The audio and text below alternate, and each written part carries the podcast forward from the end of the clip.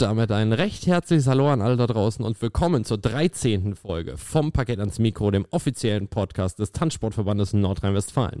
Mein Name ist Lars Pastor und ich darf auch ganz herzlich meinen Co-Host willkommen heißen, Nick Castellan. Hallo Nick. Hallo Lars und hallo alle da draußen. Ja, sehr schön, dass wir uns wieder hier versammelt haben zur nächsten Folge. Schlag auf Schlag geht es und wir versorgen euch schön mit Folgen. Ja, für die heutige Folge haben wir uns wieder einen Trainer eingeladen. Ist ja jetzt auch schon ein bisschen her, seit wir Rüdiger Knag bei uns hatten. Und unser heutiger Gast ist mit seiner Schwester Jasmin durch jede Klasse bis in die S-Klasse vorgetanzt und hat auf dem Weg sehr viele deutsche Finals und Meistertitel auch mitgenommen. Nicht zu vergessen natürlich ihr Finalplatz bei der deutschen Meisterschaft Hauptgruppe S Kombination 2003 in Krefeld. Äh, und der dritte Platz bei der deutschen S-Standardmeisterschaft 2008 in Stuttgart. Diese ganz tollen Ergebnisse über die ganz lange Karriere haben sie für den TNW eingefahren und deswegen ist er auch der perfekte Kandidat für den Landestrainer Standard im TNW gewesen. Bitte begrüßen mit uns zusammen aus der Domstadt Oliver Reda. Hallo. Ja, hallo zusammen. Hallo Lars, hallo Nick und hallo an alle da draußen. Ja, sehr schön, dass du hier bist. Wir freuen uns sehr, dass du das auch mit uns machst als Landestrainer. Du hast mit Sicherheit äh, viele andere Verpflichtungen auch und deswegen freuen wir uns wirklich, dass du das mit uns zusammen hier machst. Wir werden eine schöne Zeit miteinander haben. Ja, vielen Dank. Vielen Dank auch für die Einladung. Ich freue mich auf jeden Fall sehr, hier zu sein. Gerne. Ja, was sagst du zu, zu den Ergebnissen, die ich gerade vorgelesen habe? ja, ich hatte schon fast gedacht, dass das Ergebnis auch nochmal genannt wird. Das Kombinationsergebnis vor allen ja. Dingen, ne? das ist das Allerwichtigste. ja. ja. Das ist mir auch noch sehr prominent im Gedächtnis, weil natürlich Krefeld ja auch äh, der Ausrichter waren oder wir als Verein Krefeld der Ausrichter dieser Veranstaltung waren. Ja, stimmt. Äh, und deswegen kann ich mich auch an das Turnier noch erinnern. Auch an Latein-Sektionen. Ja, und ja. war schön. Ja, auf jeden Fall. Also ich meine, das ist ja jetzt schon, sagen wir mal, ein paar Jährchen her, aber natürlich ist das ja äh, trotzdem ein tolles Ergebnis, ne, dass ihr da in dem Finale drin wart. Ja, nee, das war auf jeden Fall ein sehr schönes Turnier ähm, und haben auch sehr genossen, da im Finale zu stehen. Gut, unsere Paradedisziplin, in Anführungszeichen, waren natürlich schon die Standarddisziplinen äh, und in Latein, obwohl wir erstaunlicherweise mit Latein angefangen hatten und da auch als, ähm, damals hieß das noch Kinder? Schüler. Schüler, Schüler, genau. Habe ich auch gesehen. Damals. Ähm, damals waren wir auch in Latein wirklich ganz, ganz gut und das war auch die erste Disziplin, in der wir dann aktiv wurden, äh, turniermäßig. Ähm, wenn gleich dann auch im Laufe der Zeit immer mehr Standard unsere äh, Hauptdisziplin wurde. Aber trotzdem war es ein sehr, sehr schönes äh, Erlebnis, auch bei der Zentense-Meisterschaft in der Hauptgruppe im Finale zu stehen. Ja. Äh, ich hatte ähm, Probleme, äh, die Ergebnisse zu finden, weil der Info, wo ich normalerweise immer nachgucke, leider irgendwie gedacht hat, boah, nee, äh, UK war gestern, da machen wir mal keine Ergebnisse. Ähm, das heißt, die ganze Seite war down. Ich konnte leider keine Ergebnisse finden. Aber das heißt, ich bin einfach auf tanzsport.de gegangen und habe die Ergebnisarchive da durchforstet. Äh, weiß ich nicht, von 15 Jahren alle deutschen Meisterschaften, wo ich gedacht habe, ja, da könnten sie ja irgendwo, ne, Junioren, Schüler irgendwo drin gewesen sein, habe ich durchforstet und dann äh, die äh, ganzen Ergebnisse einmal äh, rausgesucht. Dabei bin ich natürlich auch über euren deutschen Jugendmeistertitel gestolpert. Da kann ich mich auch noch dran erinnern. Ähm, und da, wenn man so die Ergebnislisten durchguckt, sind da schon viele Leute bei, die man jetzt immer noch auch äh, sehr prominent äh, im, im Tanzsport ähm, sieht. Das denkt man vielleicht gar nicht mehr, aber es ist schon wirklich toll, was da für Leute auch immer noch bleiben. Natürlich du äh, als unser Gast heute äh, der wichtigste dieser Personen. Aber es ist wirklich schön zu sehen, dass so viele Leute immer dabei bleiben, noch als Trainer, Erwertungsrichter, Funktionäre, was auch immer. Ja, ja, das ist auf jeden Fall in der Tat so. Ähm, manche kenne ich ja jetzt auch schon mittlerweile seit, ja, man mag es kaum glauben, mehr als 30 Jahren, die äh, dann angefangen mit irgendwelchen Breitensportturnieren mit uns auf der Fläche standen. Äh, das ist schon eine lange Zeit, die man sich da kennt und es ist auch toll zu sehen, dass ähm, da so viele dem Tanzsport verbunden bleiben. Ja. Wie bist du denn überhaupt zum Tanzsport gekommen? Also das fing so an, dass äh, unsere Eltern ähm, ebenfalls getanzt haben früher. Die waren dann vor allen Dingen bei den Senioren 1 aktiv waren dort auch mal deutscher Vizemeister in der Senioren 1A-Klasse, haben natürlich auch viel trainieren müssen, ähm, haben aber uns eigentlich gar nicht so proaktiv da mitgenommen zum Training und auch zu Turnieren, sondern hatten eigentlich immer versucht, dass sie äh, einen Babysitter fanden, der sich dann um uns gekümmert hatte, weil sie uns gar nicht so da reindrängen wollten. Ähm, trotzdem haben wir ja schon mal dann auch beim Training was mitbekommen und auch bei Turnieren und irgendwann fing das dann an, dass wir auch mal ein bisschen was ausprobieren wollten. Dann gab es äh, damals in dem Verein, wo äh, die beiden getanzt hatten, auch eine Kindergruppe. Ähm, ja, und so fing das dann langsam an mit den ersten Schritten. Äh, da ging es dann los mit Breitensportwettbewerben. Äh, es gab dann auch ähm, noch Kindertanzen in der Hinsicht, dass man dann so Disney-Filme vertanzt hat. Ich hoffe, dass es ke- äh, ja, ich hoffe, dass es davon keine Videos gibt. Ich hoffe schon. Werden wir uns auf die Suche geben. Ja, auf wir jeden geben Fall. auf jeden Fall. Also fing das äh, relativ spielerisch an. Da haben wir dann ein, einmal die Woche trainiert am Anfang. Äh, und irgendwie machte uns das Spaß und wir waren auch nicht ganz, äh, ganz untalentiert. Ähm, ja, und weil wir dann Spaß daran hatten, auch bei den Turnieren zu tanzen, äh, bei diesen Breitensportturnieren, dachten wir dann, ja, jetzt könnten wir auch mal vielleicht ein bisschen mehr noch machen. Einzelturniere, da gab es ja noch die äh, Schüler-E-Klasse, äh, wo wir dann angefangen hatten mit den ersten Turnieren. Ja, und ähm, da waren wir dann natürlich auch nicht immer direkt vorne, sondern äh, waren auch irgendwann ja, so im Mittelfeld mal dabei. Ich erinnere mich an irgendeine Meisterschaft in Mörs war das, glaube ich. Das ist jetzt schon sehr, sehr, sehr, sehr lange her. Äh, da waren wir, glaube ich, in der Schüler-E-Klasse, was waren wir denn da? Neunter, Zehnter, sowas in der Richtung. Ähm, naja, da wurde auf jeden Fall dann der Ehrgeiz geweckt, noch mehr machen zu wollen. Und so kam es dann, dass da noch ein Trainingstag dazu kam, noch einer, noch einer. Und ja, so wurde es dann immer mehr. Und habt ihr dann ähm, bei euren Eltern trainiert? Nee, das haben wir äh, grundsätzlich nicht. Das äh, wollten die beiden auch nicht, weil sie ähm, immer bevorzugten, dass jemand anderes sich dann um uns äh, kümmert, ähm, weil sie glaubten, auch aus nachvollziehbaren Gründen, dass es besser ist, wenn man dann nicht die Eltern als direkte Ansprechpartner hat und als ähm, Kritikgeber, sondern wenn das äh, externe Personen machen. Ja, so verschieden können die Eltern sein. Hör ich ja was raus, dass bei dir anders war, Lars. Tiefe Narben. ja. Nee, es hat sicherlich total Vor- und Nachteile. Es gibt ja auch viele erfolgreiche äh, Tänzer, die äh, Eltern haben, bei denen sie trainieren oder trainiert haben. Also von daher gibt es für alles Vor- und Nachteile. Äh, unsere Eltern hatten dann den Weg gewählt und ähm, also es funktioniert bei den einen so, bei den anderen so, bei den anderen vielleicht so nicht, ähm, bei anderen wiederum so auch nicht. Äh, also es sind bei Ja. beiden Wegen, glaube ich, ähm, Mittel, wie das funktioniert oder Wege, wie es funktioniert und bei beiden Wegen auch vielleicht Nachteile. Ja, man kann ja aber bei euch sagen, dass es auf jeden Fall so ja geklappt hat im Endeffekt. Ja. Ne? Das war ja, Ja. war ja nicht unerfolgreich. Ja, nee, das Ähm, und du hast, ihr habt dann, also du mit deiner Schwester Jasmin, ihr habt dann von Anfang an auch zusammen getanzt. Ja, Ja. ja, genau. Also die gesamte Zeit haben wir zusammengetanzt, angefangen von, da war ich sieben, acht Jahre und Jasmin war fünf. Äh, So haben wir dann angefangen und so haben wir dann auch irgendwann wieder aufgehört. So, Ein wieder paar auf. Jahrzehnte später. Also ein, ein Tanzpartnerschaft über Ja. die, äh, die ganzen Jahre. Ja. das können auch nicht viele Leute auf jeden Fall von sich behaupten, Ja. äh, die dann auch am Ende erfolgreich waren. Das ist ja auch äh, dann immer noch Ja. ein wichtiger Ja. Punkt. Ja, ich glaube, das äh, unterschätzen die meisten, wie viel Zeit es ja dann kostet, den Partner zu wechseln, wieder neue Choreos äh, anzufertigen. Ähm, und ich glaube, klar, es gibt auch einige Paare, die sind äh, dann letztlich erfolgreich nach vielen Partnerwechseln. Aber gerade im Standardbereich ist es so, wenn man sich die anguckt, da gibt es ja wirklich viele Paare, die schon seit Kindesbeinen fast zusammengetanzt haben äh, und das dann auch bis zum Ende so äh, durchgezogen haben. Äh, ich glaube, gerade im Standardbereich, wo ich ja natürlich auch äh, so ein bisschen mehr drin bin, ähm, da gibt es schon viele Paare, die das wirklich auch über lange Zeit zusammen gemacht haben. Und ähm, das sollte man, glaube ich, nicht unterschätzen, wie sinnvoll und wie ähm, nützlich das ist, wenn man wirklich lange Zeit zusammen trainiert.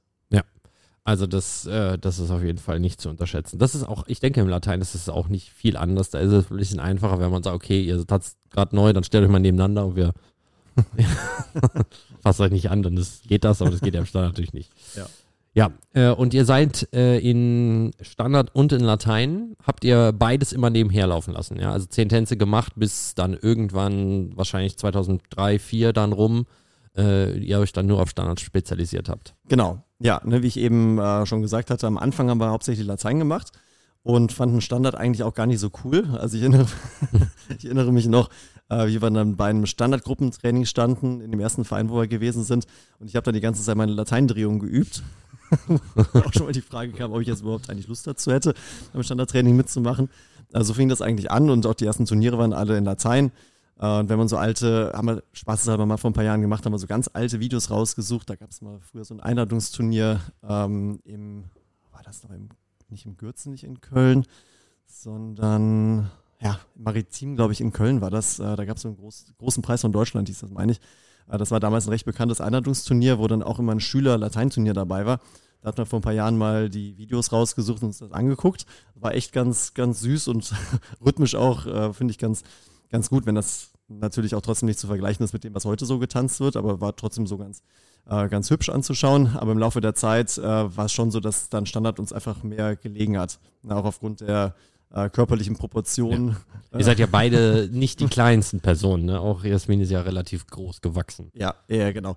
Und ähm, klar, es gibt auch Lateinpaare, die sind ein bisschen größer und äh, erfolgreich, aber da lag uns Standard einfach mehr. Ja, so viele so- große Lateinpaare. Also wenn man so- wenn man so die ähm, aus den beim WGC in Blackpool äh, so gedacht hat, ah, Ricardo und Julia, das sind so zwei riesengroße Menschen, aber die ist Die hat, halt, rie- die hat riesengroße und lange Beine. ja, ja, genau, aber die Ja, sind ja auch eigentlich ganz, ganz normal. Das denkt man immer nur so, wenn man die auf den Videos sieht, ne, dass Mhm. das dann so, ah, die sind so erwachsen und die sind so groß. Ja, das sind eigentlich ganz normale, Menschen. ganz, ganz, Ja. ich, äh, da bin ich wahrscheinlich auch größer als die beiden. Das ist auch schon Ja, so. bist du. Ja. Ne? Also das Standard ist auf jeden Fall, dass das so ein bisschen die, die größeren Leute da ein bisschen ein paar Vorteile haben, wobei der, da war immer, äh, Tango war immer, die Italiener, weil die so klein war, hatten die da den, den Vorteil, dass sie einfach eine Etage tiefer kommen Ja. können. Ja, das hat sich ja auch im Laufe der Zeit äh, so ein bisschen gewandelt. Äh, wenn man ein paar Jahrzehnte zurückguckt, dann waren die Standardpaare ja grundsätzlich meines Wissens nach alle ziemlich groß, bis auf ein paar wirklich wenige Ausnahmen. Äh, und das hat sich ja jetzt durch die äh, verschiedenen Möglichkeiten, die man hat, so einen Tanz zu vertanzen, äh, dann auch ein bisschen gewandelt. Äh, dass dann auch Paare, die von der Größe her jetzt nicht äh, 1,90 sind, äh, da entsprechend erfolgreich sein können, sodass sich das da, glaube ich, ein bisschen mehr gemischt hat. Äh, aber zu der Zeit, wo wir dann damals getanzt haben, war es schon eher so, meiner Erinnerung nach, dass äh, die Standardpaare eher die größeren und die Lateinpaare eher die kleineren waren. Ja, ja, auf jeden Fall. Das ist auf jeden Fall früher so äh, gewesen. Genau, wie war es denn bei euch? Ähm, ihr habt ja bestimmt auch nicht von Anfang an gedacht, dass ihr so einen weiten und so erfolgreichen Weg zusammen haben werdet. Ähm, was waren denn so eure Ziele? Habt ihr von Anfang an gesagt, oder vielleicht war es ja von Anfang an so, dass ihr gesagt habt, ja, wir wollen mal ein bisschen die S-Klasse und sehr erfolgreich oder wann war so, du hast es gerade schon erwähnt, ihr hattet so einen Wettkampfgedanken, irgendwann, wann ist der so ungefähr gekommen? War das so, ich sag mal, so auf dem Sprung in die S-Klasse, vielleicht schon ein bisschen früher oder? Ja, das hatte schon relativ früh angefangen, muss Aha. ich sagen. Also wir haben ja mit, äh, ich war glaube ich knapp acht und Jasmin war Mhm. fünf äh, begonnen. Mhm. Und am Anfang war das ja alles so recht spielerisch Mhm. und äh, gar nicht so sehr darauf ausgelegt, dass wir jetzt groß bei Turnieren Mhm. mitmachten sollten oder da ein großer Fokus drauf war. Aber dann kam relativ intrinsisch motiviert äh, dann auch die, äh, der Gedanke, da weitermachen zu wollen. Das ist, finde ich, auch noch ganz interessant, ähm, wie ja manchmal so das, der Umgang von den Eltern Mhm. entweder genau das bewirkt, was sie wollen, oder aber auch genau das Gegenteil. Ähm, ich habe schon mitbekommen, wie Eltern wirklich sehr fokussiert äh, darauf waren, dass die Kinder viel trainieren und äh, bloß keinen Tag Pause machen. Ähm, bei unseren Eltern war das eigentlich relativ entspannt. Äh, also es war eher so, dass die zwischendurch schon mal sagten, hey, jetzt lasst doch mal den Tag da Training weg, äh, holt euch doch mal. Ähm, und dann waren eher wir die, die dann vielleicht so ein bisschen als so eine Reaktanz gesagt haben, nee, äh, wir wollen jetzt aber da trainieren gehen. Äh, vielleicht hat das von daher so ein bisschen genau den gegenteiligen Effekt gehabt von dem, was intendiert war. Äh, ja, aber wie das jetzt begann, äh, das fing dann irgendwann mit, ich glaube, die erste deutsche Meisterschaft, die hatte ich getanzt, da war ich elf oder zwölf. Also auch eigentlich sehr war- früh, muss man Ja. schon sagen. Ja, genau, das war eine Lateinmeisterschaft in Tübingen, da gab es ja auch eine Qualifikation damals. Mhm. Äh, da haben wir uns dann in Paderborn äh, bei, bei der Schüler C-Meisterschaft äh, für diese deutsche Meisterschaft äh, qualifiziert. Und da fing das dann an, da gab es dann auch so einen Bundeskader, da waren wir da ganz stolz, äh, da reingekommen zu sein. Ähm, das war damals bei dem äh, Michael Rath und die haben da wirklich sehr, sehr äh, gut uns auch an die Sache rangeführt, auch so an die Sporttheorie, wie man trainieren sollte. Und da haben wir dann so ein bisschen ähm, angefangen, Bisschen den, Blut genau, den, das Mhm. Blut zu lecken und ähm, da ging es dann entsprechend mehr los, intensiver zu trainieren. Und dann kam auch relativ schnell so der Ehrgeiz, dann weiter nach vorne zu Mhm. Ich meine, klar, da ähm, sind wir jetzt nicht mit, mit zwölf hingegangen, haben gesagt, wir wollen jetzt in der Hauptgruppe das und das werden. Aber es war dann schon so auf die nächsten ein, zwei Mhm. Jahre geplant. Da habe ich mich dann auch hingesetzt und habe dann so einen, so einen Trainingsplan geschrieben und so einen Turnierplan mit den Zielen, die wir da hatten. Äh, also das war jetzt nicht auf Jahrzehnte geplant, Mhm. aber schon so die nächsten ein, zwei Jahre immer, was, was wir da erreichen wollten. Also kann so die Motivation wirklich von euch beiden sogar eher aus, weil eure, Ja. eure oder deine Eltern euch gesagt haben, mach mal, aber wie du willst oder wie ihr wollt und dann, äh, ja, muss man sagen, hast du schon richtig äh, Gas gegeben oder beziehungsweise kam das von euch aus. Ja, ja, genau so war das. Äh, also die beiden, unsere Eltern, die haben uns Mhm. sehr, sehr, sehr, sehr unterstützt, Mhm. äh, haben auch alles möglich gemacht, was irgendwie in der Mitteln äh, drin stand, aber haben uns jetzt nie wirklich äh, getrieben, dass wir jetzt irgendwas Mhm. machen mussten. Das war letztlich auch äh, in der Rückschau betrachtet sehr, sehr positiv. Oh, das jeden Fall die richtige Entscheidung, kann man ja im Nachhinein sagen. Ja. Ja. Ähm, als äh, ihr, das hat ja Saskia von Schröders äh, gesagt, dass äh, in ihrer Folge, dass auch durch den Doppelstart, der dann quasi ja eingeführt wurde, Mhm. dass ihr auch relativ äh, früh, zumindest auch für Jasmin, relativ früh Hauptgruppe auch getanzt habt. Ja. Was war dann, habt ihr selber gesagt, nachdem das so eingeführt wurde, okay, wir wollen Hauptgruppe tanzen und dann versuchen mit den Besten direkt mitzuhalten?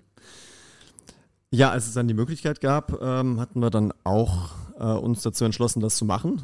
Genau, und da waren wir ja dann in der Jugend A und hatten damals dann auch die, die Möglichkeit, äh, Hauptgruppe A-Turniere zu tanzen, sind dann da ähm, über diverse Turniere aufgestiegen, also hatten dann hier in der Landesmeisterschaft getanzt, äh, aufgrund unseres Alters, glaube ich, weil Jasmine tatsächlich da erst 12 oder 13, nee, müsste 13 gewesen sein, genau, 13 gewesen ist, hatte man uns dann damals nicht aufsteigen lassen bei der Meisterschaft und da mussten wir halt noch Die durch, die, durch die Lande fahren Ja. und uns dann letztlich äh, so die Turniere zusammen äh, suchen, äh, wo wir dann aufgestiegen sind. War letztlich dann auch eine gute Erfahrung, dass man einfach noch mehr Turnierpraxis bekommen hat. Also von daher hat ja alles so seine Vor Vorteile, die man daraus auch finden kann. Und das, äh, als ihr dann das erste S-Turnier getanzt habt, äh, oder die erste Landesmeisterschaft oder deutsche Meisterschaft, was war dann so euer Gefühl, wenn dann die Deutschen, die ganzen Top-Paare da standen? Ja, das war schon echt cool. und äh, auch sehr, sehr beeindruckend natürlich. Äh, angefangen von der Landesmeisterschaft. Ähm, das war ja dann, glaube ich, auch das erste S-Turnier, was wir getanzt haben, wenn ich mich da richtig erinnere. Äh, und dann neben den Paaren zu stehen, die wir vorher schon so bewundert haben und dann auch bei den Meisterschaften vorher mal gucken waren. Äh, das war schon ein cooles, äh, cooles Gefühl, wirklich, äh, dann da auch selber mit dabei zu sein. Äh, Und dann hatten wir das Glück, dass das ähm, auch schon ganz, ganz gut funktioniert hatte am Anfang. Ich weiß dann kam auch die deutsche Meisterschaft und das war dann schon zunächst mal so ein kleiner Rückschlag. Äh, da waren wir, was waren wir denn da? Ich glaube, irgendwas in den 60ern oder sowas. Äh, gut, da gab es jetzt noch ein paar mehr Paare, Ja, ja. Äh, irgendwie um die 100 irgendwas rum. Aber trotzdem hat man dann nach der Landesmeisterschaft gedacht, ja, da kommen wir vielleicht auch ein bisschen weiter. Das war dann mit dem 60. Äh, Platz dann doch äh, etwas unter den Erwartungen. Aber gut, da waren wir im ersten Jugendjahr. Äh, von daher ließ sich Ja. das auch verschmerzen. Ja, erstes Jugendjahr, da kann man, ja, das auf jeden Fall. Also ich glaube, in meinem ersten Jugendjahr, nee, da war ich noch gar nicht Hauptgruppe S.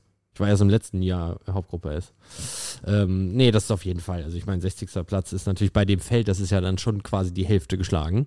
Ja, glaub, Ungefähr. Das ist ja, ne, das da kann man jetzt sagen, oh, das war ja nur 60. Aber es waren halt über 100 Paare. Ne? Das Ja. war ja schon dann zwei, zwei Runden weiter, eine zweite, dritte Runde irgendwie so, müsste es ja, gewesen sein. Ja. Das ist ja dann trotzdem nicht so schlecht. Ne? Aber natürlich als 15-Jähriger oder 16-Jähriger, dann sagt man dann auch, und ich meine, Jasmin war 13, Ja, 13 ja, das ist dann schon, Ja. Ja. das ist dann in der Rückschau, finde ich, auch äh, echt, echt beeindruckend, muss Ja. man sagen. Äh, wenn man jetzt heute so guckt, ähm, gibt es ja auch viele gute, die schon mit 12, 13 da tolle Leistungen zeigen. Äh, aber das finde ich dann wirklich auch in der Rückschau nochmal sehr, sehr beeindruckend, wie sie das dann mit, mit 13 Jahren schon hinbekommen hat. ja, auf jeden Fall.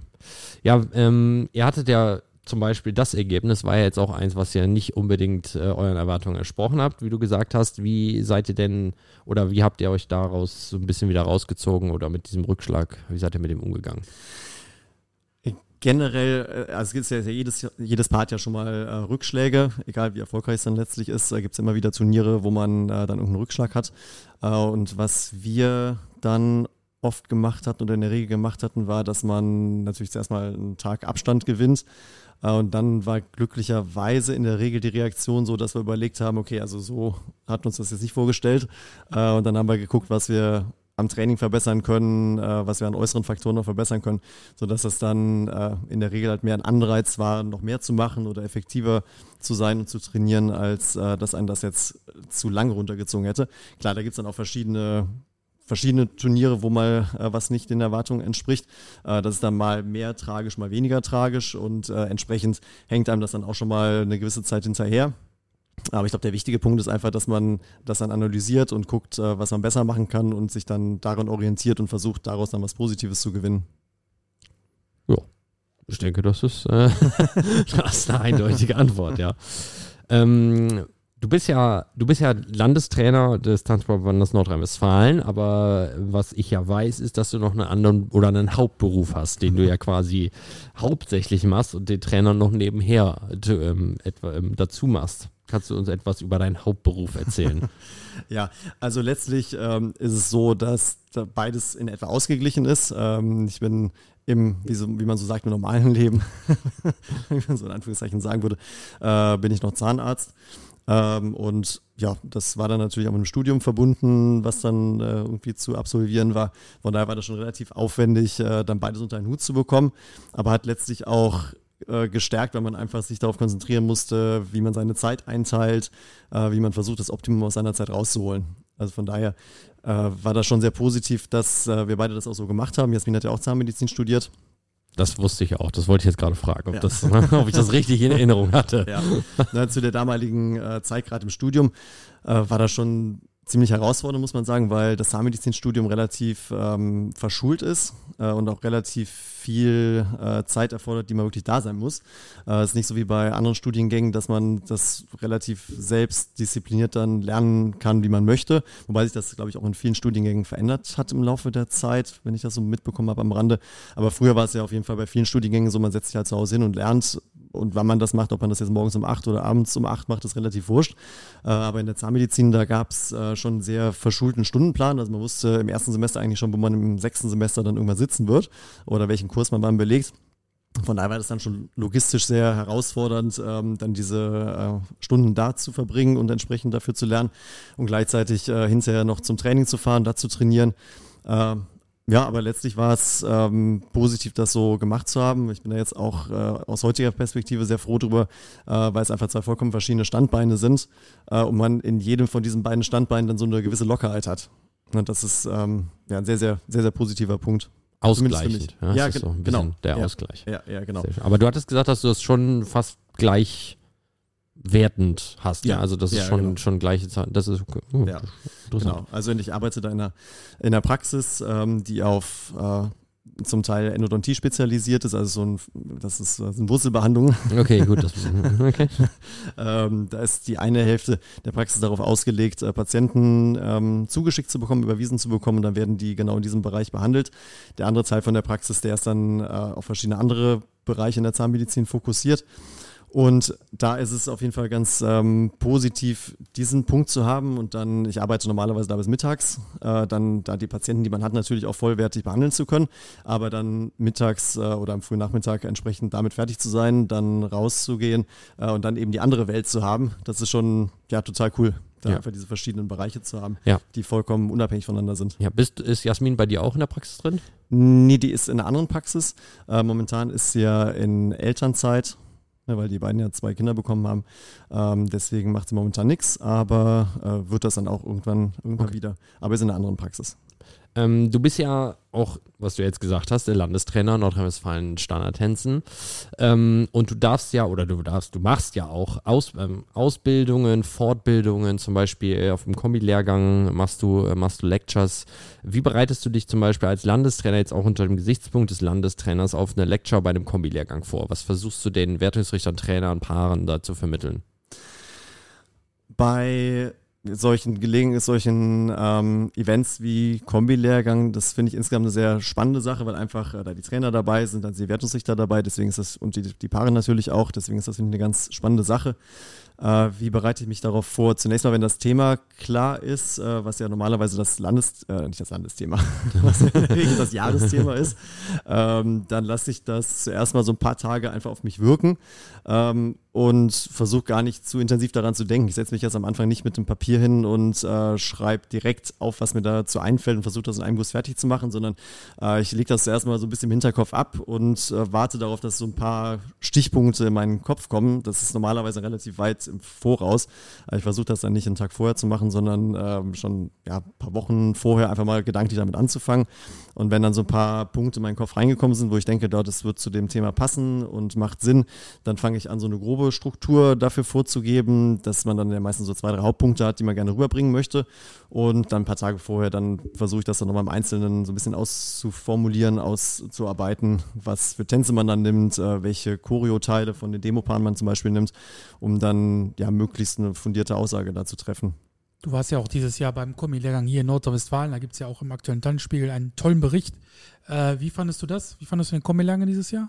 Ich fand den insgesamt sehr schön. Äh, mhm. Ich fand, fand es toll, wie da die Paare wieder zusammengekommen ja. sind. In den letzten Jahren war es ja leider nicht möglich. organisatorisch beziehungsweise pandemiebedingt. Deswegen fand ich das ganz toll, jetzt wieder so zusammenzukommen, dann auch viele Leute wieder zu treffen, die man äh, sonst jetzt vielleicht längere Zeit nicht getroffen hat. Äh, das fand ich insgesamt echt eine, eine coole Sache. Apropos Corona bedingt, wie war das äh, nochmal zurück auf deinen anderen Ja. Beruf? Corona Zahnarzt ist, ich meine, ich habe ja auch einen Zahnarzt und ich fand das auch immer schwierig, denke ich, für die für die Zahnarzthelferinnen, ne, die Assistentin, die dann Zahnreinigung etc. machen. Wie war das denn bei euch? Gab es da, da gab's da Riesenprobleme mit durch Corona in der Praxis? Also natürlich abgesehen davon, dass Corona war. Äh, zu der Zeit, als Corona gewesen ist, habe ich noch in der Uniklinik gearbeitet.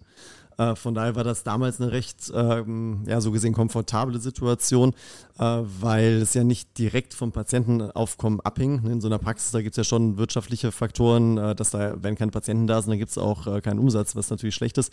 Äh, da die Uniklinik ja darauf ähm, auch zum Teil basiert, nicht nur Patienten zu behandeln, sondern auch die Studenten zu unterrichten, ähm, ist es so, dass, äh, dass auch zunächst mal natürlich Veränderungen, äh, damit ein, Veränderungen einhergingen, aber dass der Betrieb trotzdem mehr oder weniger weiterlief. Klar, in den ersten Phasen, als noch gar nicht so richtig klar war, was daraus wird, da gab es schon ein paar Wochen, da lief dann relativ wenig, da gab es ein paar Zoom-Meetings, wo man sich beratschlagt hat, was man am besten macht.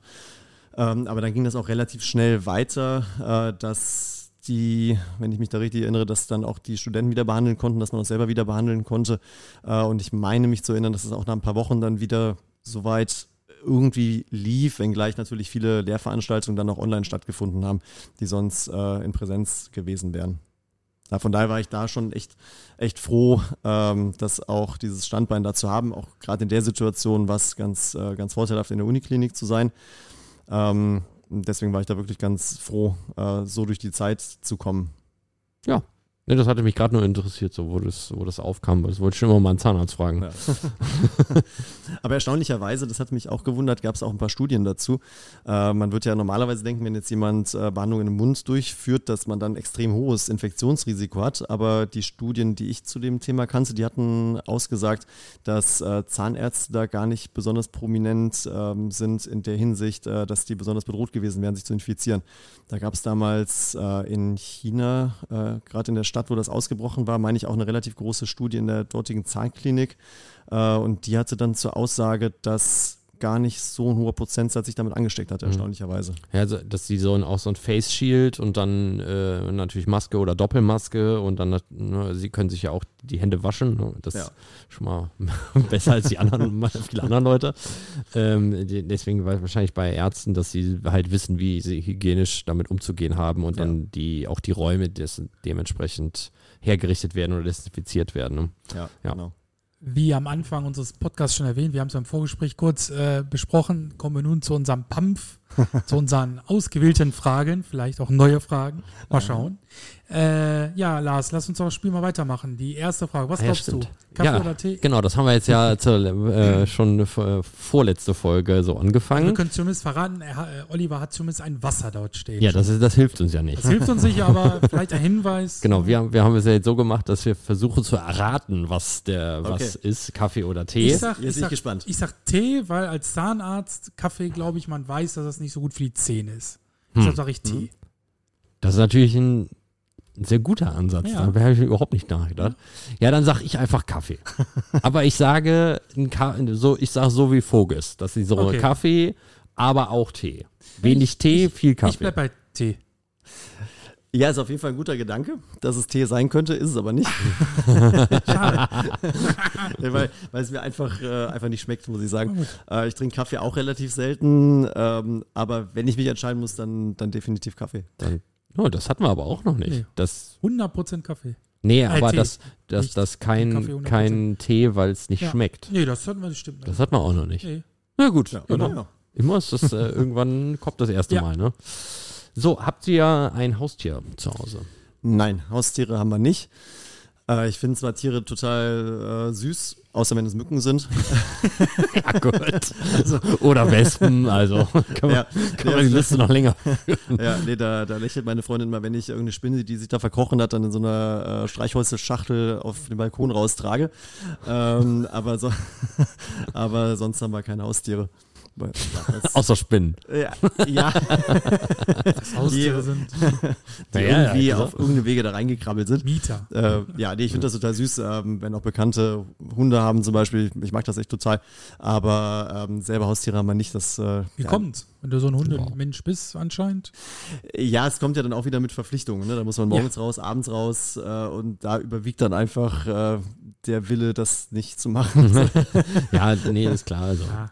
Wenn du, wenn du sagst, dass du ja schon äh, zwei Jobs hast, die, die den Tag ausfüllen, dann ist es ja auch, ist es ja auch. ja, das das, ist ja ein, das, das reicht dann. genau. Genau. ähm, was war denn dein Lieblingsschulfach in der Schule? Oder im Studium natürlich, kann ja auch sein. Ah, ähm, in der Schule, also ich habe früher als Kind Klavier gespielt, deswegen fand ich Musik per se ganz cool. Äh, ich habe als Kind auch relativ viel gemalt, also mit Aquarell und Pastell und sowas, äh, Pastellstiften habe ich relativ viel gemalt, deswegen fand ich Kunst ganz cool. Äh, ansonsten kristallisierte sich dann zum Ende der Schulzeit auch noch Geschichte raus. Ähm, das fand ich auch ganz spannend, einfach zu sehen, wie die Leute früher gelebt haben, welche Motivationen es da gab, ähm, äh, dass sich geschichtliche Strömungen so und so entwickelten. Ansonsten fand ich alles so mehr oder weniger okay. Also das hing dann auch sehr von den Lehrern ab, muss ich sagen. Äh, ich hatte zum Beispiel einen ganz tollen Mathelehrer in der Mitte, Mittelstufe, der war vorher äh, auch Handballprofi oder Handballtrainer in der Bundesliga gewesen. Er war natürlich auch sehr sportaffin und fand das, glaube ich, dann auch ganz cool, äh, als er mitbekam, dass ich äh, eben Tanzen als Leistungssport mache. Von daher gab es dann schon direkt so eine gewisse Sympathie äh, zwischen uns. Den fand ich super. Äh, und da hat mir der Mathe natürlich auch total Spaß gemacht. ähm, ja, so, so wechselte das ein bisschen auch in Abhängigkeit von den Lehrern. Aber die Fächer, die ich jetzt eben genannt habe, das waren so die Fächer, die mir per se am meisten Spaß gemacht haben, aber die anderen waren auch, auch überwiegend ganz gut. War ganz gut. Also ka- hattest du kein Hassfach? Das gibt's ja eigentlich immer. Irgendwo so eins. Also ich muss sagen, ich fand Religion nicht so spannend. Das, könnte, das ist ja auch okay. Ja. Äh, nee, aber sonst habe ich jetzt wenigstens kein Fach in Erinnerung, wo ich sagen würde, das habe ich jetzt überhaupt nicht gemocht. Lag das auch am Lehrer, dass das nicht so spannend war? War das wohl bei mir so? Ähm, ja, ich glaube, da ich mir schwan, das habe ich aber schon relativ verdrängt. Da gab es einen äh, Religionslehrer, der war doch recht monoton in seiner Stimmführung, was dann alle dazu animierte, relativ schnell Abzuschalten. abzuschalten. Ja, genau, da erinnere ich mich dran. Genau, nee, und im Studium, äh, da fand ich eigentlich das meiste recht spannend, also was ich, äh, auch wenn es vielleicht gar nicht so klinisch äh, relevant ist oder jetzt relevant ist, was ich total spannend fand, war Biochemie und Physiologie. Äh, einfach zu sehen, wie so auf den verschiedenen Ebenen der Körper funktioniert, ähm, fand ich auch in Bezug auf Tanzen ganz interessant, also zu wissen, wie das Ganze funktioniert, wie so Muskel funktioniert, äh, wie das mit dem Sauerstoff so klappt. Äh, von daher fand ich das einfach total spannend und dann so in die Tiefe zu gehen und gucken, wie es so auf kleinster molekularer Ebene funktioniert, fand ich einfach äh, spannend, auch wenn es dann letztlich nicht mehr viel Relevanz hat. Ja, klar. Also das, was ich damals so gelernt habe, das, ähm, ja, also da gibt es irgendwelche Stoffwechselwege, das weiß ich doch, aber wie die im Einzelnen habe ich keine Ahnung mehr.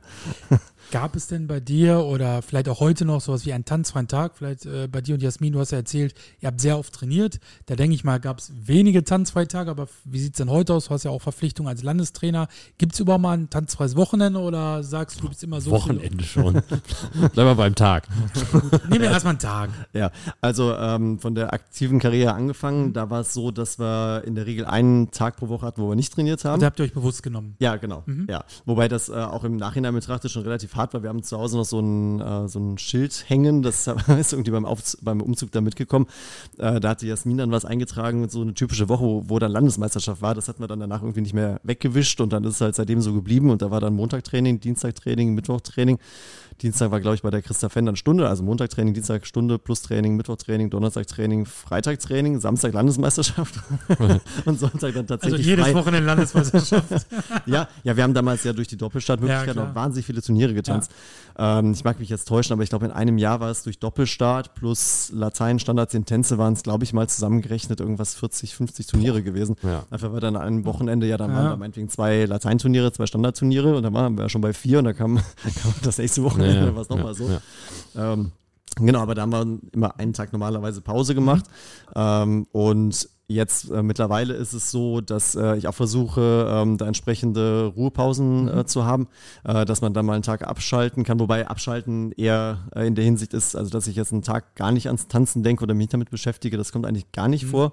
Äh, also ich gucke normalerweise immer irgendwelche Lectures, die ich mir irgendwo zusammengesammelt habe oder irgendwelche Videos von Turnieren.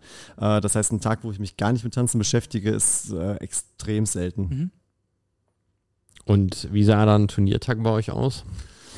Ein Turniertag, das lief eigentlich immer relativ gleich ab. Also klar, wir sind äh, dann aufgestanden, haben es fertig gemacht. Jasmin hatte das damals äh, echt ziemlich, ziemlich, ziemlich super selber hinbekommen. Also wenn man so alte Fotos ähm, sich anschaut, damals gab es ja noch nicht mal irgendwelche Tutorials, wo man sich das äh, angucken konnte, wie es gemacht wird. Äh, und auch mit den Frisuren, äh, das war schon echt beeindruckend, wie sie das äh, gemacht hat. Und dann brauchte sie natürlich dann länger für als ich. äh, ja, ich habe dann meine, meine Frisur so ein bisschen zusammen gemacht, äh, wobei ich da auch recht akribisch war, muss ich sagen. Dass, äh, damals gab es ja auch noch nicht äh, irgendwelche Tutorials für die Herrenfrisuren. Äh, deswegen habe ich mir dann äh, Videos angeschaut ja, und habe dann versucht, da irgendwie nah ranzukommen, wobei das ja mit den Auflösungen damals relativ schwierig möglich war. Hab dann, also könnte es sein, bin dann bei Turnieren mal, mal nah rangegangen an die Stars und zu gucken, wie das so aussieht. Und habe ich dann äh, ganz oft von äh, vor das Badezimmer, von der Badezimmerspiegel gestellt, habe das dann versucht hinzubekommen. ging dann auch im Laufe der Zeit recht, recht fix. das war so das Erste. Ähm, dann so, na, so drei, drei, vier Stunden vorher haben wir dann normalerweise immer Spaghetti gegessen. äh, da kam uns dann auch zugute, was er vorher dann, was ich eben erzählt hatte, so in den Bundeskadern gelernt mhm. hatten äh, wie man am besten, also welche verschiedenen Kohlenhydrate es gibt zum Beispiel, wann man welche essen sollte. Das war da schon ganz, ganz sinnvoll, weil ähm, ich persönlich zumindest festgestellt habe, dass das bei mir dann schon einen großen Einfluss hat. Also ich weiß, als wir ganz, ganz, also sehr, sehr jung waren, da haben wir eigentlich fast gerade angefangen, auch Turniere zu tanzen. Da gab es bei Ralf Lepene in der Tanzschule in Bonn damals vor der GOC so Practice-Sessions mhm. abends. Ja. Und das lief die ganze Woche. Und als Kinder erinnere ich mich zumindest so, was ähm, ja schon so, dass man da tanzte und dann tanzte man, tanzte man und eigentlich ja, war eigentlich gar nicht so richtig, gar nicht so richtig anstrengend. Gerade auch in den Basic-Choreos vielleicht war dem auch geschuldet. Und da waren wir dann montags und haben dann die, ich glaube drei Stunden war das damals, haben wir das dann durchgetanzt, war gar kein Problem. Und mittwochs äh, war ich dann auf die Idee gekommen, äh, vor der Practice, so ein, zwei Stunden vorher mal eine Pommes mit, äh, mit Ketchup zu essen. Da hatte ich dann festgestellt, was das doch für einen großen Einfluss macht. Mhm. Und seitdem hatte ich dann immer sehr, sehr darauf geachtet, äh, besonders bei Turnieren dann sinnvoll vorher zu essen. Das heißt, so ja, drei, vier Stunden vorher gab es dann die Spaghetti äh, mit Bolognese meistens dabei. Dann gingen wir in die Halle, haben uns dann auch versucht, einigermaßen ausführlich einzutanzen. Mhm. Äh, da bewundere ich Paare, die irgendwie aus dem Bus aussteigen, mit dem Sinn gefahren werden, sich die Tanzschuhe anziehen, auf die Fläche gehen und eine Leistung zeigen, die eigentlich schon an das rankommt, was sie am Turnier zeigen. Das fand ich immer sehr, sehr bewundernswert. Das hat bei mir nicht so funktioniert.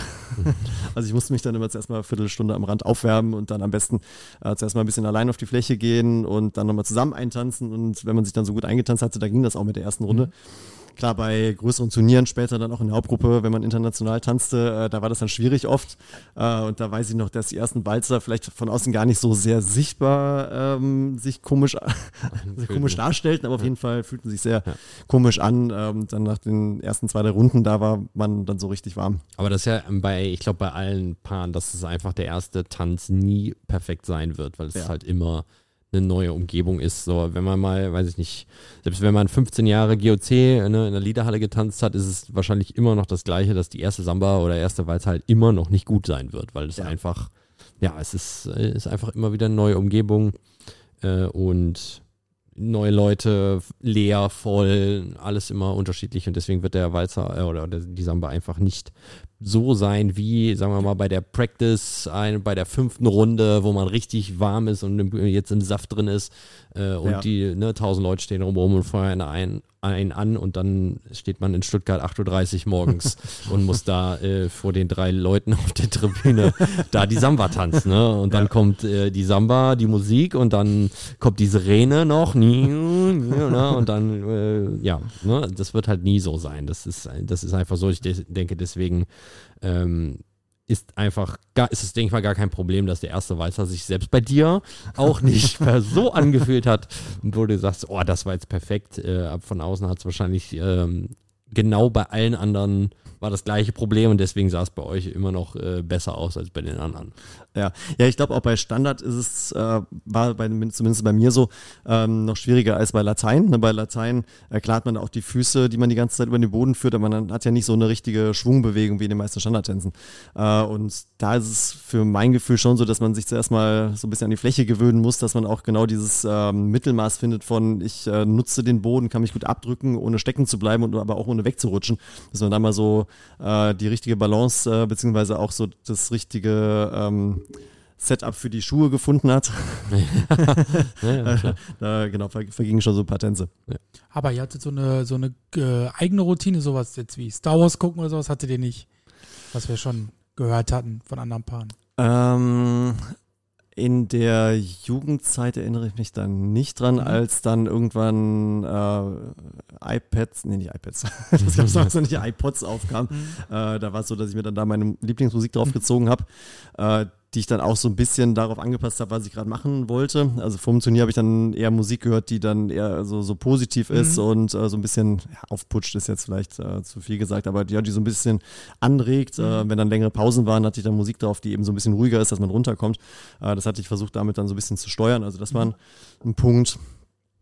Ähm, ja, wie wir versucht haben, uns da mit äußeren Faktoren äh, möglichst gut einzustimmen, aber dass wir jetzt einen Film geguckt hätten, mhm. regelmäßig, das war nicht der Fall. Äh, Nee, also nach dem Turnier haben wir dann oft ähm, also ein bisschen Comedy geguckt oder sowas, wenn man da im Zimmer war. Mhm. Äh, genau. Äh, hast du einen Lieblingstanz? Ähm, als Tänzer definitiv war das der Slowfox, äh, weil ich den einfach total cool finde in dieser Gleichmäßigkeit, in dieser ähm, Beweglichkeit und Gleichmäßigkeit.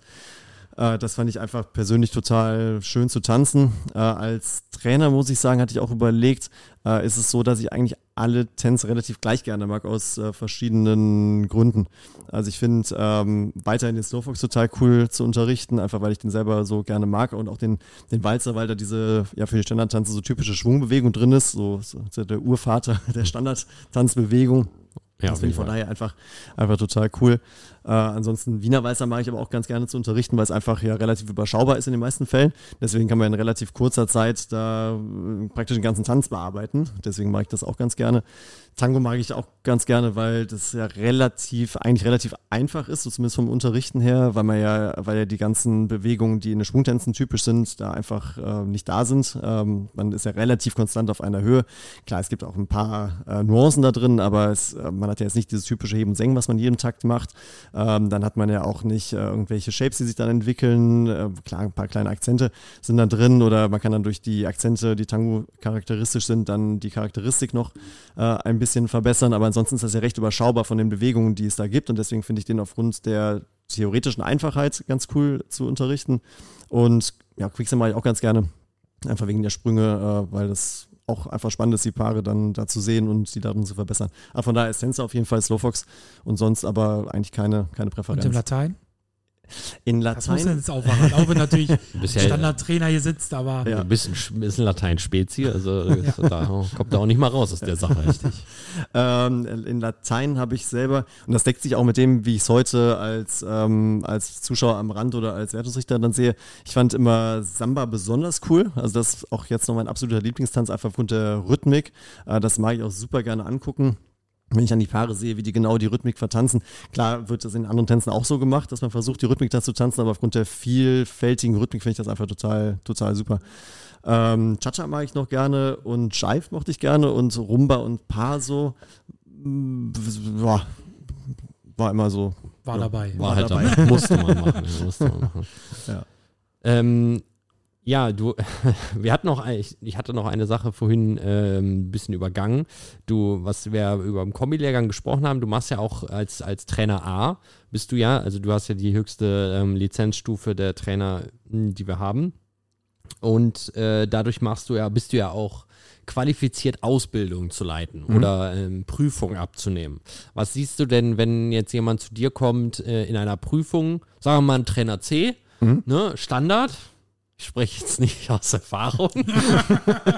äh, was, was, äh, was versuchst du da, oder auch wenn du eine Ausbildung machst, was versuchst du da den, den Leuten zu vermitteln und äh, oder abzunehmen? Was möchtest du eigentlich bei den Trainern, äh, die ausgebildet werden bei uns in Nordrhein-Westfalen, wie die, die Richtung so ein bisschen vorgeben?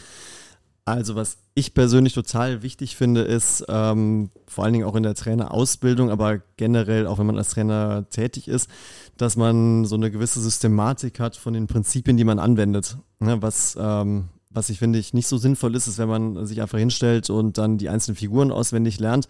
Äh, rechter Fuß vorwärts, linker Fuß zur Seite, rechter Fuß schließt ran, etc. Äh, was ja alles die verschiedenen Endpunkte sind.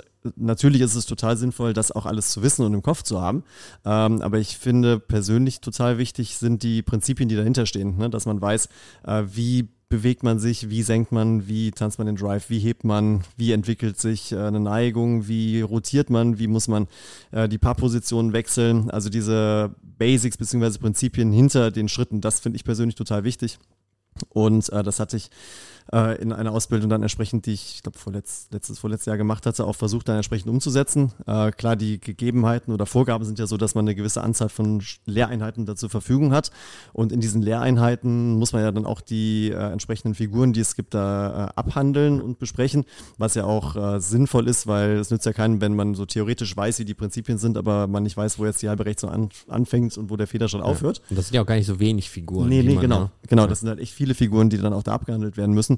Äh, deswegen finde ich es einfach nur total wichtig, dass man so diese Prinzipien dahinter kennt. Ne? Dass äh, das eigentlich das ist, wie die Schritte dann entstehen und wie sie eigentlich fast, ja, fast mehr oder weniger automatisch dann an die richtige Stelle kommen und sich entwickeln. Äh, dass man also nicht zu baukästchenmäßig äh, nur die Endpunkte bedenkt, sondern auch den Weg von Punkt A zu Punkt B. Ja, das hatte zum Beispiel äh, bei meiner Trainer C-Ausbildung. Standard hatte ich äh, auch die Ehre, bei Christa Fenn äh, mhm. die Ausbildung zu machen. Ähm, genauso wie meine Eltern auch. so, so lange war Christa das schon. Ja, so wie ähm, ich auch. Ja. und äh, die hatte ähm, uns erzählt, dass es ein Paar gab, die gesagt haben, nee, die Ausbildung brauchen wir nicht, wir, lernen, wir bringen uns das selber bei. Ne? Und dann haben die sich das, äh, das graue Buch, das Standardbuch halt selber komplett beigebracht, haben mhm. jede Richtung perfekt gemacht, haben das Heben und Senken perfekt gemacht, aber sind dann auf Turnier gegangen und äh, sind dann natürlich Letzte geworden, mhm. weil im Endeffekt äh, sie nur die Schritte getanzt haben und da eben die Prinzipien, was zwischen den, zwischen den Schritten passiert, eben nicht ja, keiner hat es ihnen erzählt und steht halt nicht drin. Ja, ja, ne? ja ähm, genau. So, dass sie da so einen Shape nach rechts machen, ja, aber wie genau und was da eigentlich nach links mal arbeiten müsste dann, äh, das steht ja nicht drin und das müsste ihnen jemand erklären. Und da habe ich dann auch nur gesagt, gut, dass ich hier bin und das jetzt einmal gehört habe, dann äh, weiß ich, dass ich äh, da auf jeden Fall auf dem richtigen Weg bin. Ähm, und es war eine super Ausbildung, genauso wie Trainer B auch bei Christa. Also ne, Christa ja. hat mich sehr beeinflusst in meinem Standardtanzen. Deswegen ja. habe ich so viel Lust zurzeit auf Standardtanzen. Ah, cool. Also Latein denke ja. ich mir auch nur. ah ja, das kennst du auch schon. Nee, Standard, Standard. Komm, mach mal Standard. Ja, ja bei Christa haben wir ja auch äh, die längste Zeit unserer Karriere trainiert. Äh, sind irgendwann mit 15, 16 zu ihr gekommen und haben dann auch äh, bis zum Schluss unserer Karriere bei ihr trainiert. Und äh, das ist auch ein Punkt, den ich wahnsinnig an ihr geschätzt habe, äh, dass sie es äh, verstanden hat, ähm, das Standardtanzen in solche Prinzipien eben aufzuschlüsseln, dass man nicht in der einen Figur das trainiert, in der anderen Figur das trainiert und in der dritten Figur wieder was anderes trainiert, sondern dass man eben ein, zwei Hauptpunkte hat, äh, die man dann eben durch die gesamten Tänze möglicherweise auch äh, durchtrainieren kann. Ja. Äh, das habe ich auch sehr, sehr an ihr geschätzt, abgesehen davon von ihren ja, extremen menschlichen Qualitäten, äh, die sie ja äh, neben den fachlichen ebenfalls äh, sehr, sehr stark hat. Ja. Wir hatten es ja gerade schon zwischendurch einmal im Vorgespräch erwähnt oder beziehungsweise besprochen. Du hast ja auch ein eigenes Buch rausgebracht. Erzähl doch mal kurz darüber was. Ja, das ist das Buch mit dem Titel The Principles of Standard Dancing. Mhm äh, gibt es jetzt ähm, auch auf Englisch, beziehungsweise in der ersten Herausgabe dann auf Deutsch natürlich. Ähm, wie bin ich auf die Idee gekommen? Ähm, ich habe schon, als wir selber getanzt haben, mhm. junge Hauptgruppe, also gerade nach der Jugend hatte ich angefangen, das, was wir selber gelernt haben, mhm. so in Stichworten für mich aufzuschreiben, einfach um für mich so ein System zu haben, äh, wo alles drin ist. Weil ich hatte mh, hm, oft den Eindruck, äh, dass natürlich jeder Trainer so verschiedene Bereiche beleuchtet. Mhm. Äh, der eine fokussiert dann das und der andere das und der andere wiederum was anderes, aber dass man mal so einen kompletten Überblick hat über das, was ähm, ja, eben so die Gesamtheit des Standardtanzes ausmacht, das, äh, das gab es ja nicht. Ähm, und das hatte ich zuerst mal nur für mich so aufgeschrieben, ne, so Stichworten, was eigentlich keine andere außer mir verstanden hat. ähm, ja, das habe ich dann über Jahre so weitergeführt, habe das so, weiß nicht, einmal pro Jahr für mich überarbeitet, mhm. äh, so ein bisschen ergänzt. Ähm, und dann kam Corona. Da hat viel äh, Zeit. Äh, ja, genau. ja, so kam es dann zu der Idee, dass ich dachte, ja gut, du könntest ja eigentlich mal anfangen, das mal so auszuformulieren. Äh, habe dann auch einfach mal so just for fun angefangen, weil man hat ja relativ viel, viel Zeit, ähm, kein, kein Training, äh, dann in der Uniklinik, da war auch ja zuerst mal relativ wenig los, wie wir eben gesagt haben. Ähm, und deswegen hatte ich dann angefangen, äh, das für mich mal auszuformulieren aber gar nicht, ich habe einfach mal angefangen und dachte, mal gucken, was daraus wird. Und dann habe ich immer weitergemacht und weitergemacht und dachte dann irgendwann, ja, ist, ähm, eigentlich, eigentlich sollte man es mal veröffentlichen.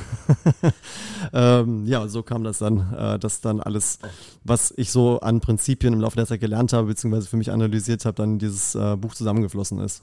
Und das Buch kann man bei dir, denke ich mal, selbst erwerben. Äh, genau, beziehungsweise bei Casa Musica ist das mhm. zu erwerben. Genau, also einfach eine freundliche Mail an Erik Wegwitz schreiben. Liebe Grüße an der Stelle. genau. Ja, ja genau. Dann, äh, ja, da gibt es ja, das, da gibt's ja ähm, alle möglichen Technikbücher. Also wer, es nicht wusste, bei Casa Musica gibt es nicht nur zu Musik zu kaufen, äh, sondern da gibt es alle möglichen Technikbücher und dann natürlich auch äh, dein Buch nebenher. Genau. Genau, jetzt sind wir abgekommen von unserem äh, Fragebogen. Wir haben jetzt noch Lieblingsfigur. Genau. Steht noch aus. Gerne Lieb Standard und Latein auch. Ich brauchst nicht jeden Tanz. Also, ja, jeden Tanz wäre ein bisschen viel. Deine ja. Lieblingsfigur in beiden. Äh, also ich habe eine Lieblingsfigurenkombination. Das ist im Slowfox äh, diese klassische Variation mit Federschritt, Linksdrehung, Federende, Dreierschritt.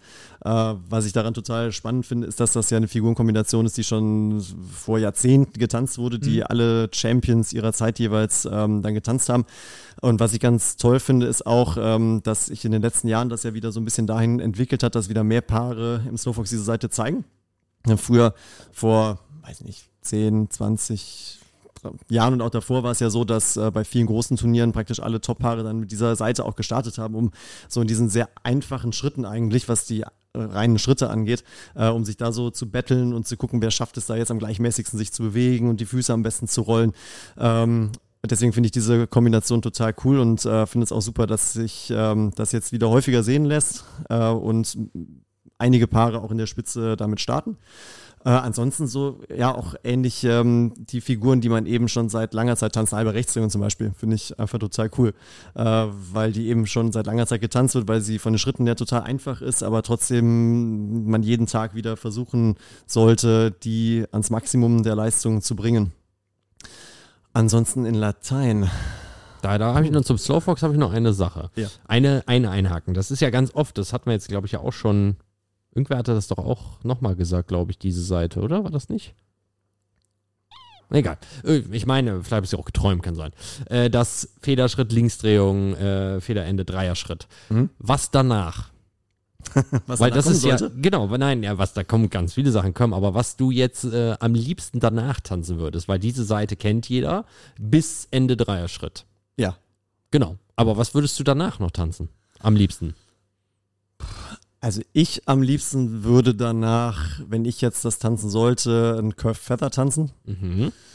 Äh, bei Paaren, die äh, jetzt eher drehaffin sind, könnten danach auch ein paar Open Topewitz kommen, irgendwas in der Richtung. Ähm, in meiner Basic-Folge, die ich regelmäßig unterrichte, kommt dann eine normale Rechtsdrehung mit Fersendrehung für die Dame, äh, weil man von da aus am besten in den Impetus reinkommt, meiner Ansicht nach. Äh, das wären so die Varianten, die okay. jetzt zuerst mal in meinen Kopf kommen. Ja. Aber das ist auch immer mal, äh, finde ich immer, wenn man diese Seite macht, da ändert sich ja dann bei allen. Ja. Äh, das ist ja quasi der Punkt, wo dann alle sagen, okay, das waren jetzt die, die vier schönen Sachen und jetzt machen wir irgendwas anderes. Äh, und da ist dann immer interessant zu sehen, was die Leute dann danach tanzen würden. Mhm. Ja. Okay. Ne, ja. Und Latein? Hm. Hm. Also wissen wir ja schon, Rumba und Paso wird es nicht. äh. In Samba fand ich Promenade Runs ganz cool. Ich weiß nicht, ob die momentan modern sind oder nicht. Ja, die sind immer modern. Zwar nicht mehr in der Form, aber sie sind ja. immer modern. Ja, ja, ja das, das lag so als Standards Leuten uns, glaube ich, ganz gut. das habe ich auch ganz gerne getan. Kannst so mit, mit, dem, mit dem Namen schon am besten identifizieren. Ne? Ja. Promenade, da kann ich irgendwas anfangen. Ja, äh, sonst zum Zugucken finde ich äh, bei Tucades ganz cool, äh, wenn das rhythmisch äh, getanzt wird. Das kommt mir so als erstes in den Sinn. Gut. Du hast gerade schon erwähnt, ich denke mal, Christa war auch ein, vielleicht auch ein Vorbild für dich. Gibt es aber noch so, vielleicht aus der aktiven Zeit, dass du auch so gewisse Vorbilder oder Leuten, zu denen du so hochgeguckt hast? Ja, die ersten Vorbilder, die ich hatte, waren Markus und Karen Hilton. Mhm. Die fand ich echt ja, waren ja einfach auch für ihre Zeit da ungeschlagen. Ja. Äh, und ich finde es auch beeindruckend, wenn man jetzt heutzutage nochmal YouTube aufmacht und da Videos von vor wirklich 20, 30 Jahren sieht, wenn die dann Walzer, spannend, ja. ja. wenn die dann Walzer tanzen, dann ist es ja doch bei vielen Paaren so, die meinetwegen jetzt vor 15, 20 Jahren getanzt haben oder vielleicht noch ein bisschen länger weg, dass man dann denkt, äh, ja, also es war natürlich schon eine hohe Qualität, äh, aber ist jetzt ähm, nicht mehr so ganz up-to-date mit dem, mhm. was man heute so sieht. Äh, und wenn man Videos von dem beiden sieht, klar, da sind dann auch Kombinationen drin, die man jetzt heute vielleicht nicht mehr so tanzen würde, aber mit welcher Qualität und Gemeinsamkeit und Weichheit, die sich da über die Fläche bewegt haben, das ist schon auch heute noch äh, nach so vielen Jahrzehnten sehr, sehr beeindruckend. Also das waren so meine ersten Vorbilder, da gab es ja gab es ja dann auch äh, Videos damals, wo man sich das angucken konnte. Und ähm, nach denen äh, waren dann äh, Mirko Gozzoli und Alessia Betty äh, diejenigen, die ich wahnsinnig toll fand. Äh, die haben ja dann auch sehr, sehr viele Weltmeistertitel gewonnen. Ich erinnere mich noch, da haben wir als, äh, das müsste wahrscheinlich Union 2 gewesen sein, haben wir in Schervia getanzt. Da gab es ja früher so ein größeres äh, Turnier. Ich glaube, das gibt es jetzt auch. Ja, das gibt es jetzt wieder. Jetzt wieder ja? ja. Also Alassio ist ja aber im Endeffekt das ja. die Nachfolgeveranstaltung. Ja. ja. Genau, da haben wir da in Schervia getanzt. Ähm, wir guckten dann Hauptgruppe zu, weil wir noch, ich glaube, Junioren waren. Und da kamen dann ein paar auf die Fläche und fingen an, sich aufzustellen und Walzer zu tanzen. Und da dachte ich so, wow. wow. da habe ich schon damals versucht, dann Fotos zu machen, um genau zu analysieren, wie, wie das jetzt in der Position da bei denen so funktioniert und warum das so krass gut aussieht. Und äh, letztlich waren das dann äh, eben Mirko Kossoli und Alessia Betzi. Ja, ist, wenn man die nicht kennt, ne, und da denkt man ja. so, oh mein Gott, und da guckt man nach und äh, wie sich dann dahin entwickeln, dann denkt man, ja, es war ja. damals schon gut. Ne? Ja, ja, das war schon echt, echt krass gut. Und da konnte man das ja auch so weiter verfolgen über die Welt Weltmeistertitel, die die so erreicht haben und äh, auch über die Shows, die sie getanzt haben. Wenn die dann da, ich weiß nicht, vier Minuten Weißer getanzt haben und am Ende so eine perfekte Fersendrehung da rauskam, ja. das ist schon wirklich beeindruckend gewesen. Ja, das waren so die beiden tänzerischen Hauptvorbilder. Ja. Ähm, genau, was, was ich finde ich äh, wichtig ist zu denken oder zu sagen ist, ähm, was ich heute so empfinde, ist, dass ähm, viele so ein bisschen engstirnig sind, dass sie sagen, okay, nur die Richtung gefällt mir oder nur die Richtung gefällt mir. Äh, ich finde, was wichtig ist, ist, dass man versucht, um aus allen Richtungen für, für sich was rauszuholen. Ja, es gibt ja, äh, klar hat jeder so ein bisschen Steckenpferde, was man gerne mag und was man nicht so gerne mag, sei es jetzt choreomäßig, sei es bewegungsmäßig.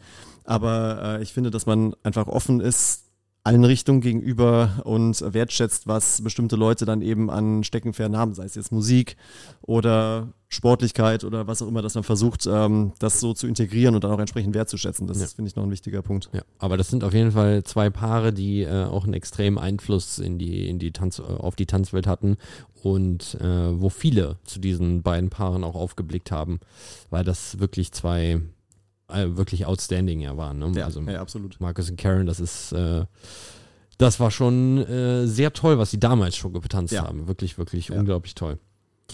Du hast es vielleicht gerade schon so ein bisschen angeteasert, aber ähm, was wäre denn so vielleicht ein Tipp, den du unseren etwas jüngeren Tänzern gerne mitgeben würdest, die, was du vielleicht auch gerne in deiner Karriere schon ein bisschen früher zumindest gern gewusst hättest?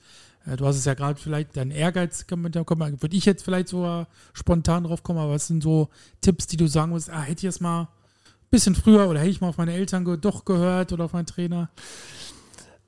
Ich, ich glaube, dass ähm, generell es den meisten gut tut, wenn sie wirklich viel trainieren. Mhm. Ähm, ich habe manchmal den Eindruck, äh, dass manche scheuen sich wirklich viele Stunden da hinzustellen in den Saal und ähm, dann ja einfach da zu stehen und die Sachen nochmal zu machen, nochmal noch zu machen, nochmal zu machen. Noch mal, noch. Genau, und letztlich ist meine Erfahrung sowohl aus der eigenen Karriere als auch äh, als Trainer, dass gerade diejenigen, die das dann eben so machen, die sich konsequent hinstellen, egal welchen zeitlichen Rahmen sie zur Verfügung haben, ob sie jetzt anderthalb Stunden haben, zwei Stunden, drei Stunden, wie auch immer, diejenigen, die sich da wirklich hinstellen und äh, Seite um Seite das Tanzen möglichst konzentriert und auf die Punkte fokussiert, das sind diejenigen, die sich dann über die Zeit auch äh, weiterentwickeln mhm. werden.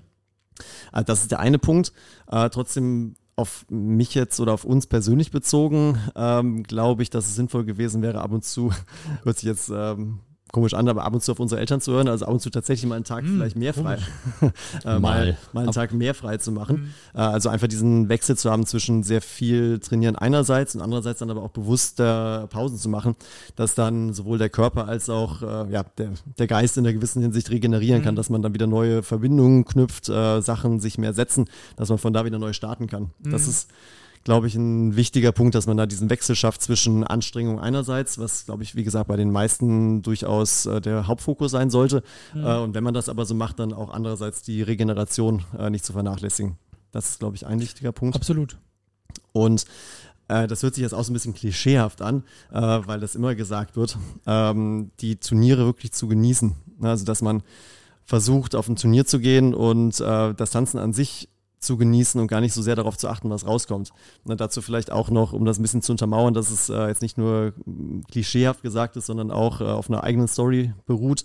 Ähm, als wir in der Jugend äh, dann deutscher Meister waren, dann lief das in der Hauptgruppe auch zuerst mal ganz gut äh, weiter. Da waren wir in dem Jahr, wo wir in der Jugend deutscher Meister waren, ich glaube ähm, Zwölfter bei der Hauptgruppe-Meisterschaft. Dann in dem Jahr danach waren wir Achter und äh, war so von der Tendenz, was man so als Strömung mitbekam oder so von dem, wie kommuniziert wurde, war es schon so, dass die meisten oder dass viele erwarteten, dass man dann jetzt auch irgendwie den Sprung da ins Finale schafft.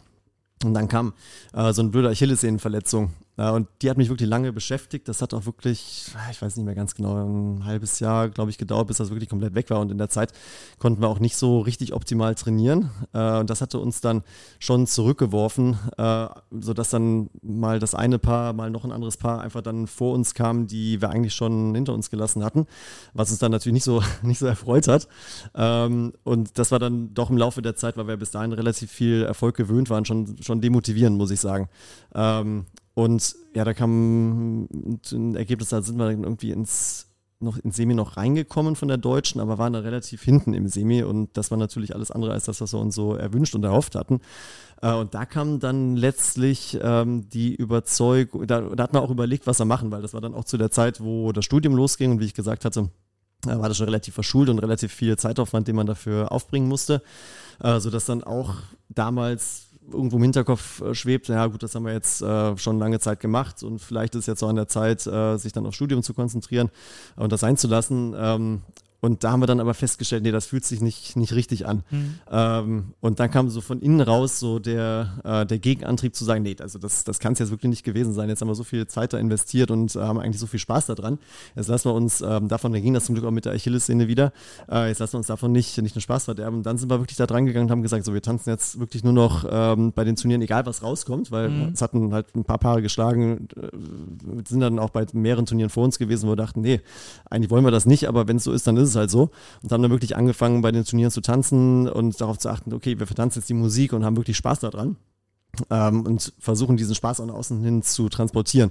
Und das war der Punkt, wo es dann relativ schnell wieder nach oben ging, wo wir dann ähm, in dem Jahr davor, wie gesagt, irgendwie so hinteres Semifinale waren und eigentlich von den Vorergebnissen auch happy gewesen wären, einfach wieder im Semifinale drin zu sein äh, wo wir dann auch bei der damaligen deutschen Meisterschaft in Tübingen war das echt einen guten Tag erwischt hatten äh, und dann ziemlich überraschend äh, im Finale plötzlich auftauchten. Äh, das, ja, das war einfach ähm, beeindruckend für uns selber, wie viel dann doch äh, das innere Mindset ausmacht. Also dass man wirklich, wenn man versucht, den Spaß nach außen zu transportieren und sich darauf zu konzentrieren, äh, was man selber möchte und äh, den Spaß daran zu zeigen, dass sich das dann plötzlich auch in den Ergebnissen niederschlägt. Ganz Also- wichtiger Tipp. Ja, also auch etwas, was im Moment, in dem Moment sehr schlecht scheint, hat sich dann positiv über ein halbes Jahr, dreiviertel Jahr ausgewirkt. Ja. ne? Ja, ja genau. das ist äh, schwierig zu erkennen. Ne? Das ist, äh, das ist, ja klar, in dem Moment ist es schlimm, es ist demotivierend, wenn, wenn sowas dann passiert, äh, dass die anderen Paare dann wieder vor einem liegen und äh, dann kann man natürlich erstmal nicht sehen, wird es besser, aber äh, rückblickend ist es dann auf jeden Fall positiv gewesen, dass man sich dann auf andere Sachen konzentriert hat, die dann einen weiter nach vorne gebracht haben. Ja, genau. Und ich glaube auch der Punkt, dass man, äh, so, äh, wenn jetzt der Punkt angesprochen wurde, was hätte man gerne früher schon gewusst, ähm, diese Sache, dass wenn man sich wirklich fleißig dahinstellt und konsequent trainiert, dass das dann in der Regel langfristig auch mit äh, Erfolg belohnt wird. Und es gibt ja da so einen ganz, ganz schönen Satz, äh, muss ich gucken, dass ich ihn zusammenkriege.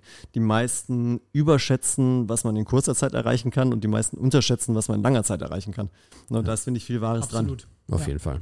Vor allen Dingen fürs Tanzen. Ja, ja, ja, genau. Also genau auf Tanzen bezogen, auch auf ähm, ja, viele andere Sachen bezogen. Ja. Ne, auch wenn es jetzt um die Trainertätigkeit dahinter geht, äh, ist, glaube ich, auch ein wichtiger Punkt, dass man versucht, sich immer weiterzuentwickeln, ja. neue Einflüsse zu haben, sich neue Gedanken zu machen. Äh, und ich glaube, diejenigen, die versuchen, jeden Tag so ein kleines bisschen besser zu werden, wenn es auch nur ein bisschen ist, das summiert sich im Laufe der Zeit wahnsinnig auf. Ne, und auf fünf Jahre bezogen kann man extrem viel erreichen. Ja. Was wäre denn ein Grund für dich aufzuhören mit dem Tanzen, beziehungsweise warum kannst du dir ein Leben ohne das Tanzen nicht vorstellen?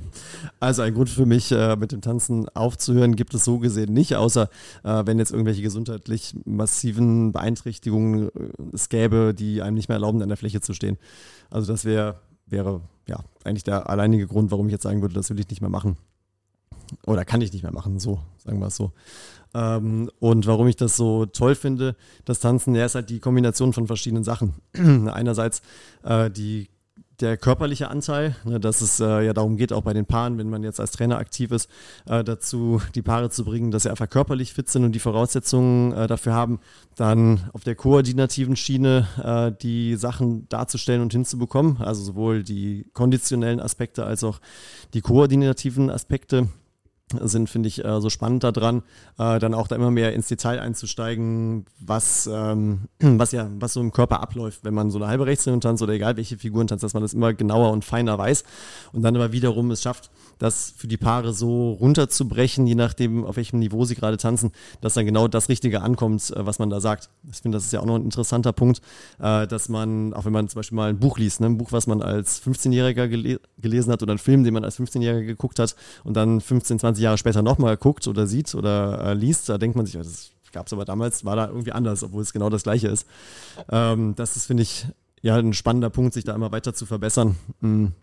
Und äh, ja, auch diese psychologischen Komponenten, die dabei sind, äh, auf Wertungsrichter bezogen, äh, wie kann man es schaffen, als Wertungsrichter selber sich äh, möglichst nicht beeinflussen zu lassen von anderen, dass man da eine möglichst objektive Bewertung abgibt.